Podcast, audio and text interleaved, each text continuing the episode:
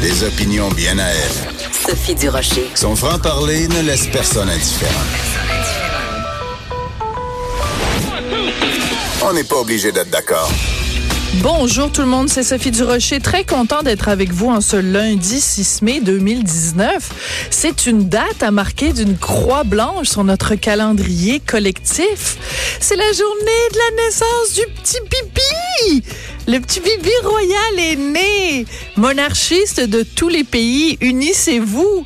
Alléluia, le divin enfant est arrivé. Non, mais écoutez, c'est absolument délirant de voir la façon dont les médias, mais partout à travers le monde, sur mon fil Twitter, je, suis abonné à des, des, des journaux britanniques, bien sûr, des médias américains, des médias français, italiens, de partout à travers le monde, tout le monde est complètement gaga parce que il y a une dame qui a donné naissance à un enfant. Il y a combien d'enfants qui naissent chaque jour sur la terre? Oui, mais là c'est un bébé royal au cap tous les détails, combien d'heures ça a pris, le bébé pèse 3,3 kilos, on sait pas encore c'est quoi son prénom. Bref, toute cette frénésie médiatique pour un bébé qui est quand même né dans une famille des plus je veux dire, excusez-moi, là, je, je sais pas c'est quoi votre opinion sur la monarchie, mais je veux dire, c'est des gens qui sont là à cause de leur sang, du sang qui coule dans leurs veines. Les gens, ces gens-là n'ont aucune autre euh, raison d'être multimillionnaire que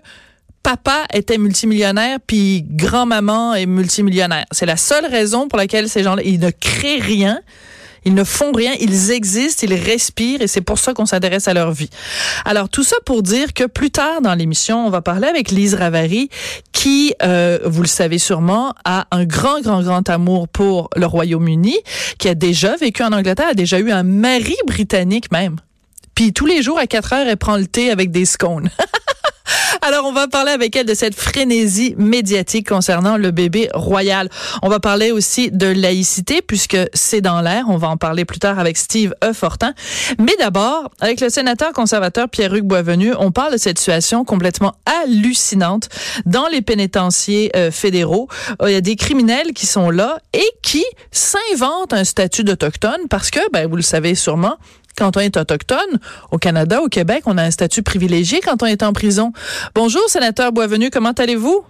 Madame de Rocher, bonne journée. Surtout bonne journée à tous les gens qui nous écoutent euh, cet après-midi. C'est très gentil à vous. À chaque fois, chaque fois, chaque fois, vous saluez les auditeurs et les auditrices et c'est très apprécié.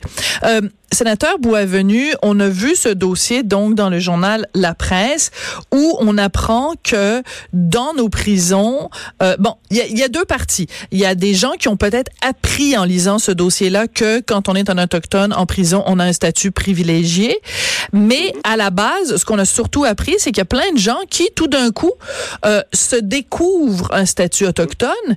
Et surtout, ce qu'on apprend, moi, ce que je trouve complètement aberrant, c'est que pour avoir un statut d'autochtone, c'est ta déclaration volontaire. On s'auto-déclare autochtone et les autorités ne font pas plus de vérification que ça. Ça n'a aucun sens, sénateur Boisvenu. Souvenez-vous, oui, souvenez-vous du cas de, de qui avait été euh, qui était incarcéré en Ontario euh, et qui avait tué euh, une jeune fille de 8 ans, elle avait agressé sexuellement et qu'on avait dénoncé, nous, parce que cette dame-là, cette, cette criminelle-là qui était dans un pénitencier à sécurité maximum, un moment donné, on apprend oui. à travers les médias qu'elle s'en va dans un centre un de lodge. Ben oui. Et, vous savez pourquoi? Parce que lorsqu'elle était au maximum, elle s'est déclarée autochtone. Et là, euh, comme euh, depuis la règle de la Cour suprême, qui date quand même de plusieurs années, lorsque vous êtes un autochtone dans le système de justice ou dans le système euh, carcéral canadien, vous avez effectivement un statut, je dirais pas privilégié, mais spécial. Vous êtes traité de façon spéciale. Et là, ce qu'on observe et ce qu'on a appris dans les médias, c'est que maintenant, les gens, pour avoir ce statut spécial-là, pour pour manger du bison plutôt que manger du steak haché, un exemple, c'est ce mm. que l'article disait, ben, ils se déclarent. Euh. Et le pire, c'est que les autorités carcérales, comme c'était le cas de McClintic, ne font pas de validation à savoir est-ce que vous êtes autochtone, parce qu'il faut, il faut remonter la troisième génération. C'est un peu le même principe que si moi j'ai une grand-mère française, puis je remonte à la deuxième ou troisième génération, la France va me reconnaître la possibilité d'avoir le statut de français, donc d'avoir un passeport français. C'est la même chose au Canada. Sauf que si vous, vous êtes en liberté et vous demandez ce statut d'autochtone-là, c'est une panoplie de contrôles Bien sûr. qui vont être faits. Mais si vous êtes incarcéré, vous faites cette demande-là, vous recevez votre carte d'Indien, ce qu'on appelle, dans le fond, euh, de le jargon, la carte d'Indien. Vous sortez euh, de, de, de, pénitencier, et là, vous dites, vous allez avoir des privilèges, comme pas payer des taxes sur ce que vous achetez, des choses de même. Mais c'est ça qui est, qui est, très important dans ce que vous dites, c'est que c'est pas normal qu'il y ait que le fait qu'il y ait des privilèges ou pas ou un statut spécial pour les euh, les autochtones, ça on va y revenir plus tard sur la légitimité de ça ou pas. Mais à sa face même, le principe selon lequel quelqu'un qui est en liberté, qui veut revendiquer un statut d'Indien, doit le prouver, versus quelqu'un qui est derrière les murs, qui veut et c'est auto-déclaré. Le fait qu'il y ait ce deux poids, deux mesures, c'est ça qui tient pas debout, là. Ça n'a pas de sens. Moi, je, dirais que c'est scandaleux. Et ça, je, pense que ça dénote vraiment euh, la, la, le laxisme qu'on peut observer au niveau de l'administration des pénitenciers. Je ne mets pas du tout la responsabilité sur les, sur les gardiens, sur les agents correctionnels. Eux, dans le fond, suivent la directive des boss et les boss suivent la directive, les directives du ministre. Et euh, ça, on a, on, a, on a le cas là, des gens qui demandent une carte d'Indien. Mais moi, j'ai fait la visite des pénitenciers. Oui. Et on, on peut aller au-delà de ça. Vous savez que les pénitenciers fédéraux reconnaissent 69 groupes religieux. Je savais même pas qu'il y en avait 69 qui existaient. Et vous savez, les gens qui se convertissent le plus à l'islam dans les pénitenciers fédéraux, ce sont les Gauthier, Lemaire et Tremblay. Savez-vous pourquoi? C'est pour avoir le droit à une diète spéciale, pour avoir le droit de manger à des heures spéciales.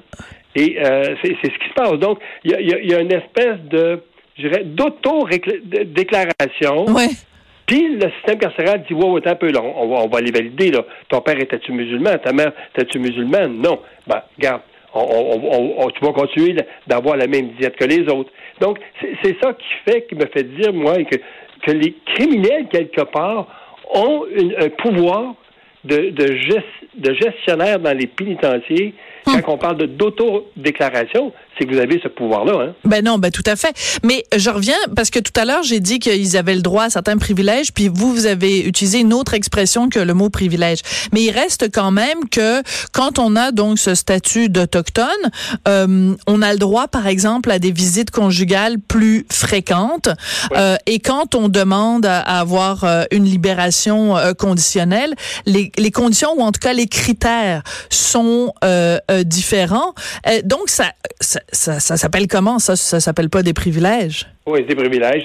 C'est surtout un privilège doublement reconnu quand vous êtes un blanc pur, pur race, excusez-moi le terme, et non autochtone. Et ce que ça crée aussi, ça crée des, des, des, euh, des problèmes avec ceux qui sont réellement autochtones ben oui. dans qui voient ces gens-là se faire auto-déclarer autochtones et puis je comprends là, que euh, quand vous êtes un autochtone en Abitibi, puis vous êtes incarcéré dans une prison dans, la région de Montréal, vous avez besoin d'une présence familiale peut-être plus fréquente que si vous êtes un, criminel de Montréal incarcéré à Montréal.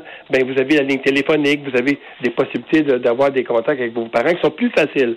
Et les Autochtones, on, donne, on donne ce privilège-là ou ce, ce droit-là parce qu'ils sont surreprésentés dans nos pénitenciers. Oui. Mais vous imaginez, là, moi, la doute que j'ai aujourd'hui, si on a sept fois plus d'Autochtones dans les pénitenciers fédéraux, c'est ce que les, les, les données là, du Oui, oui, les statistiques. Oui. Combien il y en a qui sont des blancs pur laine là-dedans? Mais combien, combien il y en a qui, qui le sont pour de vrai?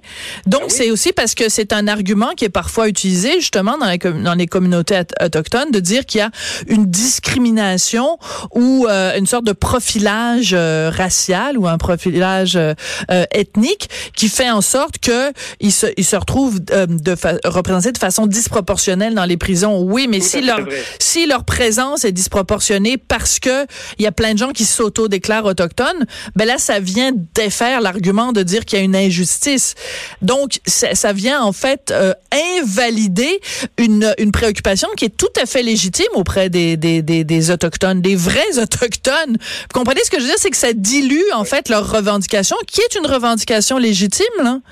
Moi, si je m'appelle Justin Picard, qui est le grand chef des communautés autochtones au Québec, je, suis dans les médias, là, depuis deux jours, parce que c'est sorti il y a deux jours, l'information, euh, du moins plus que deux jours, trois, quatre jours. Je suis dans les médias et je dénonce le gouvernement fédéral à donner des statuts particuliers à des criminels qui n'ont pas droit à ce statut-là que pour bénéficier des avantages de ces communautés. Moi, je sors dans les médias puis je crie au scandale. Alors pourquoi il ne le fait pas? Ben, c'est la question que je me pose. Est-ce qu'il n'y a pas eu d'information ce jour? Mais moi, comme j'ai des contacts avec Justin, c'est certain que je vais, je vais être en contact avec lui en disant Hey, quand, est-ce qu'est-ce que tu attends pour sortir? Oui, parce que, donc, revenons à l'origine de tout ça. Moi, le fait que euh, la, la, communauté autochtone, qui, on va se le dire, là, a souffert de toutes sortes de discriminations. Je veux dire, il y a certaines personnes qui parlent de génocide. Euh, de toute façon, la façon dont ils ont traité dans les pensionnats, parqués dans des réserves, etc. Il y a énormément de façons dont, au Canada, on a maltraité différentes communautés autochtones à différents moments de notre histoire. Et donc, je, je, à, sa face même, j'ai pas de problème en tant que tel à ce que des membres de la communauté autochtone aient le droit à un traitement privilégié pour reconnaître ou enfin pour reconnaître qu'il y a une réalité particulière pour les autochtones. Mais je ne comprends pas du même souffle pourquoi dans les pénitenciers ce, cette qualité-là d'autochtone, c'est quelque chose à autodéclaration. Je veux dire, moi, je vais m'auto-déclarer, euh, euh, je, je, suis une femme euh, noire euh, euh, handicapée, puis là, je vais avoir droit à plein de, de, de, de, de programmes. Je veux dire, tout le monde va dire, ben voyons, Sophie, t'es pas noire puis t'es pas handicapée. Oui, mais j'ai juste besoin de m'auto-déclarer comme ça. De, quel est le fonctionnaire cabochon qui a décidé à un moment donné que c'était quelque chose qui pouvait être à auto-déclaration? Et n'oubliez pas l'aspect vicieux dans ce que vous venez de dire, c'est lorsque la personne, le blanc pur laine, va sortir de prison avec sa carte d'Indien. S'il commet, s'il récidive ou commet un autre crime, il va se présenter en cours et il va bénéficier de la règle à due qui fait en sorte qu'un autochtone qui est dans le processus judiciaire est traité de façon un peu différente. La, sentence est moins lourde, l'admissibilité des programmes sont plus faciles. Donc, il va bénéficier, contrairement à un citoyen blanc de, de son origine, de privilèges qui n'a pas droit. C'est là que c'est scandaleux. Ben, c'est surtout que, bon, on, pour revenir à l'article de, de, de, nos collègues de la presse, ben, je dis nos collègues parce qu'on fait tous le même métier, là, puis je veux mm-hmm. dire, dans ce cas-ci, ce sont elles qui, qui, qui, ont, qui ont sorti cette histoire-là, qui est absolument hallucinante. Euh, ils ont interviewé, entre autres, euh, des, des, des, prisonniers qui disent, ben écoutez, euh, on nous pose la question. C'est la première, une des premières choses qu'on nous demande quand tu arrives en prison. On te demande, euh, on fait pose toute une liste de questions. Ben, à un moment donné, on dit, es-tu autochtone? Puis dis-moi, ben, je me l'étais fait dire là, que tu avais juste besoin de dire oui, puis qu'on te posait pas plus de questions que ça. Fait qu'un fou dans une poche. Je veux dire, si moi je me retrouvais, honnêtement, sénateur Boisvenu, là, on n'est pas fou, euh, ni vous ni moi, là. Si je m'en si je m'en vais au magasin de bonbons puis qu'on me dit euh, euh, tu vas avoir le droit à plus de bonbons que ton voisin si tu dis que ton ton prénom c'est Violette. Ben je peux te dire que je vais dire que je m'appelle Violette? On te demande pas ta carte d'identité pour savoir si tu t'appelles Violette. Ben, je veux dire, moi, je m'appelle Sophie, puis je vais dire, ben oui, je m'appelle Violette. Savez-vous quoi? Je vais avoir le droit à deux fois plus de bonbons. C'est, c'est, c'est aberrant. C'est aussi banal qu'une déclaration volontaire. vous faites une déclaration volontaire, le système vous croit sur mesure. C'est capoté quand même. Dans, un autre, dans une autre rangée de privilèges qui, normalement, de, ne, ne devrait pas. Donc là, le système carcéral, dans le fond, il est coupable, dans le fond, de, de, de discriminer des gens sur leur propre déclaration. Alors, qu'est-ce qu'il faudrait? Comment on peut régler ça? Parce que vous, vous êtes ben, sénateur. monsieur, monsieur, Godel va être demain, euh, mercredi, est au Sénat, parce que vous savez, quand Ralph Goudel, qui est ministre de la Sécurité publique, oui. Exactement. De, qui relève les pénitenciers. Ouais. Donc, lui, il va être mercredi au Sénat et c'est certain que moi, je vais lui poser la question est-ce que euh, ce qui se passe actuellement dans les pénitenciers fédéraux, est-ce que ça, c'est pas une atteinte aux droits des Autochtones? Ben voilà. Et ce n'est pas euh, par rapport à, à, votre responsabilité comme gestionnaire des pénitenciers, de dire un laxisme qui fait en sorte que vous, vous devriez euh, questionner directement vos directeurs de pénitencier et à la limite dire à certains que votre place n'est pas là. là. Ouais, mais en même temps, euh, c'est pas c'est pas nécessairement aussi simple que ça. C'est-à-dire que il faudrait en fait changer la loi pour euh, éliminer carrément cette cette notion-là d'autodéclaration. Puis tout à l'heure, vous avez parlé de, du phénomène de, des mais, 68. Attention, attention. Oui. Moi, je suis convaincu que ce n'est pas dans la loi. C'est une directive. Ah, d'accord. Bon, à ce moment-là, ça date. Parce que la loi, la loi sur les, les, les Indiens, c'est même, c'est le même qu'elle s'appelle. Elle date de 1903. Ouais. Cette, cette loi-là, lorsque vous voulez vous, vous déclarer autochtone, vous devez faire, vous devez faire des preuves vraiment là. Bon, dans les pénitentiaires, c'est que l'administration se, se, se, donne ce droit-là, que lui, de déterminer qui il est. Ouais. Donc, moi, moi, je pense que dans ça, ce qui va, qui va faire poser comme question au ministre, est-ce que votre, vos, vos gestionnaires dans les prisons, est-ce qu'ils sont actuellement euh, en défaut de respecter une loi? Mhm. a été adoptée pour les Autochtones? Oui, mais en même temps, la loi sur les Indiens, justement, euh, faut pas oublier que beaucoup de gens, et énormément de gens au sein des différentes communautés autochtones, la remettent en question et la détestent, cette fameuse loi sur les Indiens. On pense, entre autres, à l'ancien ministre de la Justice, Jody Wilson-Raybould. Rappelez-vous, quand elle a été, euh, quand elle devait être dégommée, justement, de son poste de ministre de la Justice dans le cadre du dossier SNC-Lavalin, on a appris par la suite que euh, le gouvernement voulait lui offrir d'être euh, responsable des affaires autochtones. Puis elle a dit, ben écoutez, ça n'a aucun sens. Vous allez me demander à moi, une autochtone, d'aller euh, appliquer la loi sur les Indiens, alors que c'est une loi que je réfute et contre laquelle je me bats depuis depuis des années. Donc, euh, est-ce que ça, c'est pas de là même que ça devrait partir, c'est-à-dire une révision de la loi sur les Indiens? En, en profondeur. Il faut réviser deux choses. D'abord, le statut. Il faut réviser l'administration des communautés, qui actuellement, sur les communautés, tous les biens appartiennent au gouvernement fédéral. Ça veut dire que vous, si vous avez Oui. une maison Absolument. dans une communauté autochtone, Oui. la maison ne vous appartient Absolument. pas. Donc, on, s'aperçoit dans certaines réserves, dans certaines communautés, qu'il n'y a pas un entretien normal qui doit se faire parce que le bien appartient au gouvernement fédéral. Il n'y a pas de notion de propriété. Ça, c'est Ben, la première des choses. C'est une façon, c'est une façon, je me permets juste d'ouvrir une parenthèse, sénateur Boisvenu, c'est quand même une façon d'infantiliser les, les Autochtones. Beaucoup, beaucoup. Puis, faut pas oublier qu'on donne, on a dépassé le 10 milliards qu'on donne aux communautés autochtones. Ils sont vraiment dépendants de l'État, qué- de l'État canadien. Et ici, il faut avoir, à mon avis, une notion. Moi, je pense que je serais plus de l'approche de créer euh, des, com- des, des communautés basées sur la loi sur les cités et villes. Où là, veut dire, on a un maire élu, on a des échevins, et ils doivent faire à chaque année des redditions de comptes. Qu'est-ce qu'ils ont fait avec la- les milliards qu'ils reçoivent du gouvernement? On avait adopté, les conservateurs, une loi pour euh, obliger les 90 de communautés autochtones qui n'ont pas de reddition de compte euh, à faire en sorte que ce soit connu dans leur communauté où était l'argent. Ben oui. Est-ce qu'on a embauché le chef autochtone, sa femme, son cousin? C'est ce qu'on on, s'est- on- on s'est aperçu dans quelques communautés. Absolument. Donc, oui, il faut revoir la loi sur les Indiens. Il faut revoir la forme d'aide financière que le gouvernement fédéral apporte à ces communautés-là. Et il faut s'assurer qu'ils ne demeurent pas dans la dépendance qui apporte cette pauvreté actuelle. Ouais. Euh, Sénateur Boisvenu, je vous ai au bout de la ligne, puis évidemment, je peux pas m'empêcher de vous poser une question parce que euh, nos collègues euh, du bureau euh, d'enquête euh, se, se sont intéressés à vos, vos amis et collègues sénateurs. Euh, parce que bon, on se souvient de l'histoire évidemment d'André Pratt là qui, qui occupait certaines fonctions à- à- chez Power Corp de 2016 à 2018. Tout ça pour dire que Sarah Maud Lefebvre dans, dans le journal de ce matin euh, nous informe qu'il y a un sénateur sur cinq qui a un deuxième emploi en dépit du fait que le salaire est quand même pas pire hein. 150 000 dollars par année, là, bon, je, on partira pas en, en fou non plus, mais c'est quand même très bien payé. Euh, Vous, est-ce que ça vous a déjà tenté d'avoir une deuxième job en plus d'être sénateur? Moi, ma, deux- ma deuxième job, c'est d'aller faire du bénévolat dans les écoles et des centres de personnes âgées, donner des conférences. Et je n'ai jamais eu de revenus en dehors de mon salaire de, de sénateur. Mais il reste Mais quand même... qu'est-ce que vous des- pensez de vos collègues qui ont un, un deuxième emploi? C'est ça. Il y a des sénateurs qui arrivent au Sénat qui, ont- qui sont soit... Parce que vous savez, on a des gens de tout horizon. Ouais. Ils sont déjà impliqués dans les affaires. D'autres, c'est des avocats, des médecins. Et certains vont poursuivre leur, leur occupation professionnelle pour ne pas perdre leurs droits s'ils quittent le Sénat de continuer à pratiquer. Bon. Ceci étant dit, je pense qu'il faut que la priorité de votre occupation comme sénateur, Ben oui. c'est le Sénat.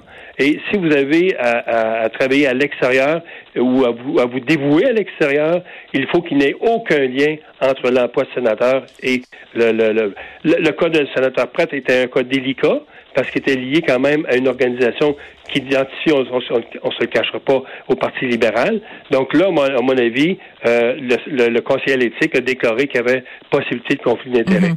Mais, Mais- on, a, un- on a un conseiller à l'éthique et je pense qu'à chaque année, on fait des déclarations de nos, nos, nos, euh, nos, nos, nos avoirs et quelle Ouais. qu'on a en dehors. Et ça, c'est public.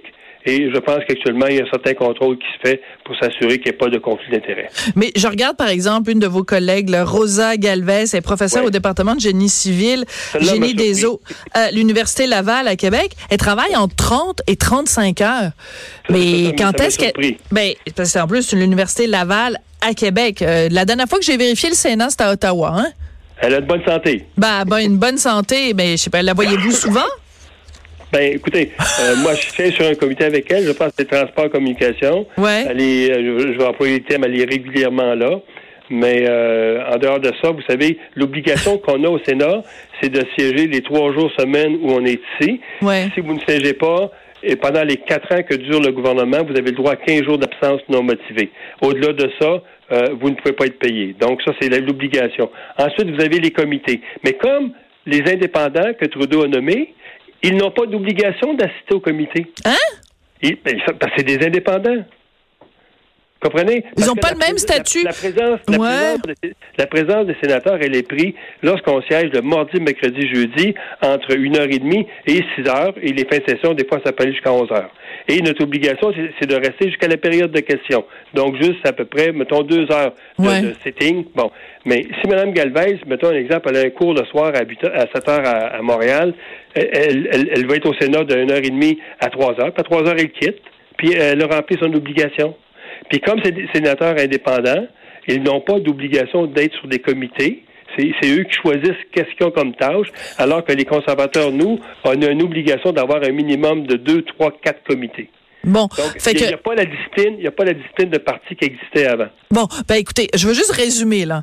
Ok, c'est une job qui est payée 150 000 dollars par année, Oui. et pour les indépendants, en tout cas, il faut siéger trois jours par semaine pendant deux heures. Oui, mais pas les, les, obligations de base. C'est ça. Mais nous, comme on a un caucus, on Ouais. ne peut pas s'absenter du Sénat tant ou son temps qu'il n'a pas levé. Non, mais je veux dire, Donc- je prends un, un sénateur qui est indépendant. Il Oui. travaille six heures par semaine puis il fait 150 Il 000 peut. piastres par année. Et je la veux, cette job-là. Moi, je vais appeler Justin. Justin, allô, Justin? Je, je vais- je vais Je la veux, corriger. cette job-là. Je vais, je vais vous corriger. Il pourrait se satisfaire de. Ah, Je, je ne dis pas que tous les sénateurs indépendants travaillent juste six heures par semaine. Non, non, non. loin de là. Loin de là. Mais ce que je vous dis, c'est qu'un sénateur indépendant qui, qui se contenterait de travailler, un exemple, quand le Sénat siège. il serait pas et- puni. Et ne pas participer à des comités, il n'y aura pas de punition.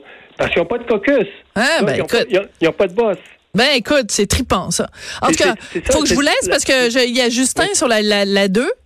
Oui, Puis il veut- il veut me parler de ça. Parlez-lui de sa réforme du Sénat. Ouais, on va parler de sa réforme du Sénat. Ça, ça écoute 6 heures de, de travail par semaine. C'est-tu comme 52 semaines par année ou vous avez comme deux mois de vacances l'été? Comment ça marche? Nous, on, est, on siège à- le même temps que la Chambre des communes. Et donc, à peu, près, à peu près 35 semaines par année. 35 semaines par année, Ouais. 6 heures par semaine, 150 000 piastres. OK. Attention, Je, attention, je voudrais prévenir mes ça. patrons à Cube Radio, là. Je m'en vais. Je m'en c'est la- sénatrice à Ottawa. C'est la théorie. La majorité des sénateurs font plus que 6 heures, Oui, croyez-moi. oui. Mais non, je le sais. Si vous vous contenteriez de 6 heures, vous, vous remplissez vos obligations. Ben c'est ce que- c'est ce qu'on comprend. Je comprends très bien que c'est pas la majorité, Non, mais non, si non. on voulait le faire, on se ferait pas taper sur les doigts. On se ferait pas taper sur les doigts. Bon, ça a été passionnant de ce cours de Sénat 101. Merci beaucoup, sénateur Boisvenu.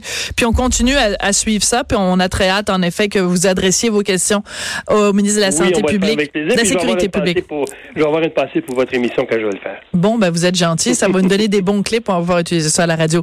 Merci beaucoup, sénateur Boisvenu. Hey, bonne journée. Au sénateur euh, conservateur Pierre-Hugues Boisvenu, donc, qui réagissait à cette information là sur les, les gens. Moi, j'ai quand j'ai vu ça, j'en revenais pas. Tu te, te- te- Es-tu un autochtone? Oui. T'as pas besoin de le justifier. Fait que je vous l'annonce, moi, je suis une femme noire handicapée. Puis je suis albinos aussi en même temps. Bon, puis je suis bègue. Mais je, je fais juste, c'est moi qui le déclare. Après la pause, une discussion avec Steve Fortin sur euh, mon sujet préféré, la laïcité. Après la pause.